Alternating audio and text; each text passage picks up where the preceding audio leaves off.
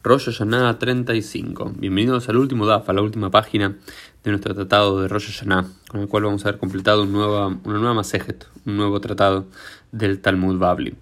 Eh, la última Mishnah que aparece en el tratado y en la última parte que aparece de esa Mishnah había una, una discusión que la Mishnah, el Tanakama, había dicho que Shem Shisheliach Tzibur De la misma forma que el, el Sheliach Tzibur, el enviado de la congregación, el Hazan, la Hazanit, el cantor litúrgico, el, que es el que tradicionalmente se dice Yorel Bateiba, que baja al arca para para pronunciar las palabras y dirigir la plegaria pública, el Sheliach Sibur, conocido como el Shatz, tiene la obligación de hacer eh, la plegaria de Musaf, la plegaria central de, de Rosh Hashanah. De la misma forma, cada, cada persona tiene que hacerlo. Es decir, no solamente el Sheliach Sibur que tiene que hacerlo, sino que cada judío tiene que hacer sus... Eh, Malhuyot, Sichronot y Shofarot, las tres eh, bendiciones centrales de la mirada, la tenemos que hacer todos. Rabban Gamliel, por su parte, dice, Sheliach Tzibur Motziet Rabim dejo Batán, ¿no? Pero Rabban Gamliel tiene otra posición y dice, que el Sheliach Tzibur, el Shatz, cuando hace esto y toda la gente solamente contesta amén al final, saca a las personas de su obligación. Eh, entonces cada uno no debería rezar por su cuenta. Entonces, eh, esto despierta la atención hacia el final de la página 34b y nuestra página 35a es la guía final de nuestro Masejet. Eh, esta tensión que hay entre el Sheliach Tzibur, si el Sheliach Tzibur reza y saca a las personas de su obligación, ¿para qué las personas van a rezar? Y si el Sheliach Tzibur no saca a las personas de su obligación, ¿para qué necesitamos un Sheliach Tzibur? Eso mismo se pregunta la quemará en una braita.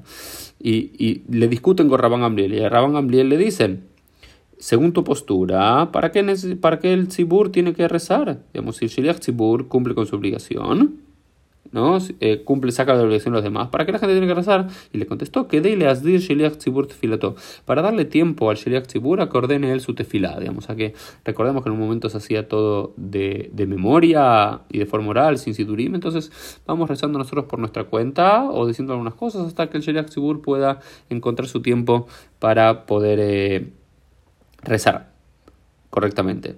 Y después Rabban Gamliel les dice a ellos, y según su postura, ¿para qué el, para qué el Sheliach tiene que bajar a la, a la Teivá? ¿Para qué tiene que dirigir la plegaria? Si cada uno está obligado, le contestaron que Dele Otziet aquí para para sacar aquel que no es experto, es decir, para sacar de la obligación aquel que no sabe. Entonces, para, entonces supuestamente, la posición del Tanakama era el Sheriach solamente está allí para sacar de la obligación a aquellos que no saben rezar. Eh, pero para aquellos que saben rezar, cada uno tiene que rezar por su cuenta según esa postura. Amarla, le contestó a ellos que Shem Shemotziet Sheinobaki, Kach Motziet Baki. Y, y Rabban Gabriel les contesta, ¿sí? Eh, de la misma forma que puede sacar a la persona que es experta, también puede sacar a la persona, a la persona que no es experta, también puede sacar a la persona experta, es decir, eh, el ser, el baki en rezar o no rezar, no, no cambia si el Sheliach Sibur tiene la capacidad de cumplir él su obligación para con las demás personas solamente contestando amén, es suficiente. Entonces, a parecer este fue un mahloket, una discusión que quedó bastante y que Rabban Gamliel decían, Adaim de mahloket, ¿sí? Eh, Todavía esto se mantiene en discusión, lo mismo había dicho Rav, lo mismo había dicho Reich Lakish, eh, pero Rabbi Yohanan dice que, que Rabban Gamliel, que la es como Rabban Gamliel, es decir, que la, la es que el Sheliach Tzibur puede leotzit a Rabim de Jobatán, puede sacar a los otros de su obligación. ¿Y de qué forma se está? Bueno, hay toda una discusión de cómo se hace, ¿no? Pero si uno está en la congregación y sabe rezar o no sabe rezar, pero simplemente escucha atentamente la plegaria del Sheliach Tzibur y contesta amén al final de cada una de las brajot, cumple con su obligación.